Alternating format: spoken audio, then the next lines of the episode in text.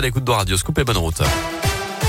8h30 les amis, je vous le rappelle, dans un instant vos places à gagner pour aller supporter la JL Bourg contre Dijon. Le match aura lieu ce week-end et sera commenté par Didier Berthet en direct sur la web radio JL Bourg dispo sur radioscoop.com. On va en reparler très vite et d'abord j'accueille Colin Code pour le Scoop Info à 8h30. Bonjour Colin. Bonjour Mickaël, bonjour à tous et à la une aujourd'hui 48 heures sans animatrice ni animateur. C'est le mot d'ordre lancé par plusieurs syndicats qui appellent à une grève au niveau national aujourd'hui et demain dans plusieurs secteurs dans l'animation et l'éducation populaire notamment. Des rassemblements sont prévus un peu partout dans le pays, notamment demain à 14h30 devant la préfecture à Bourg pour demander la titularisation des animateurs en contrat précaire et des hausses de salaire également. Les salariés qui travaillent dans le public ou dans le privé sont aussi appelés à se mobiliser pour demander de meilleures conditions de travail car aujourd'hui, ils ont l'impression de faire souvent de la garderie sans pouvoir proposer de vraies activités aux enfants. Estelle Pouillet travaille dans un centre de loisirs de la région. C'est très compliqué d'avoir les moyens financiers déjà, d'avoir aussi le moyen humain parce que euh, on, se retrouve avec euh, beaucoup d'enfants. Le taux d'encadrement respecte la loi, mais on a besoin d'avoir euh, des animateurs, plus de personnel pour pouvoir faire des activités, pour pouvoir monter des projets plus importants et avoir un service de qualité. c'est compliqué aussi de recruter quand on a des salaires qui n'intéressent pas ou des temps de contrat qui ne sont pas avantageux. Hein. À Bourg, en raison de ce mouvement de grève, les services d'accueil périscolaire et de restauration scolaire vont être très perturbés ces deux jours. Euh, conséquence, l'accueil des enfants sera difficile, voire impossible dans certains cas dans les garderies du matin, la restauration du midi et la garderie du soir également. Toutes les informations sur, sur radioscoop.com.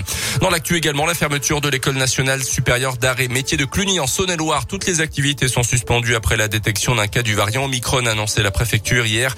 L'élève touché a été immédiatement placé à l'isolement ainsi que 16 cas contacts de son entourage. Hier, le conseil scientifique a publié ses recommandations pour les fêtes de fin d'année. Pour les réunions familiales de type euh, repas de Noël, il faut limiter le nombre de euh, participants, s'assurer que les personnes fragiles ont bien reçu leur dose de rappel, aérer régulièrement les locaux, pratiquer un autotest le jour même de l'événement. Les autorités de santé euh, s'attendent à une augmentation des admissions à l'hôpital de patients en lien avec la cinquième vague. Un pic d'admission supérieur à 2000 par jour est attendu, soit un niveau proche de celui observé lors de la deuxième vague à l'automne 2020. À cela s'ajoute évidemment l'émergence du variant Omicron qui se répand extrêmement rapidement. Dans l'actu également le début des euh, Glorieuses de Brest ce mardi. Le célèbre concours de volaille est de retour. Après une année 2020 fortement marquée par la crise, l'an dernier, les Glorieuses avaient pris la forme de marché d'exception. Euh, cette fois donc retour au format habituel avec des concours successifs à Montrevel ce mardi, à Bourg vendredi ainsi que Louan et Pont-de-Vaux le week-end prochain. Le port du masque et le pass sanitaire seront bien sûr obligatoires. Toutes les infos sont sur radioscoop.com et l'application Radioscoop. Un jeune garçon de 12 ans renversé à vélo par une voiture sur le pont de Briord hier midi d'après les premiers éléments, il aurait traversé la route subitement alors que le véhicule arrivait lancé.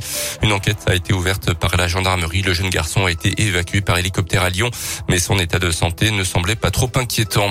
Du basket avec de l'Eurocoupe ce soir pour la Gelbourg qui a un déplacement sur le parquet d'Ulm en Allemagne à 19h30. Les Bressons sont toujours à la recherche de leur deuxième victoire de la saison en Coupe d'Europe après celle contre Borzasport à Equinox. Et puis la cérémonie d'ouverture des Jeux Olympiques 2024 à Paris promet d'être exceptionnelle pour la première première fois de l'histoire. Elle va se dérouler en dehors d'une enceinte sportive, carrément sur la Seine, sur 6 km de long.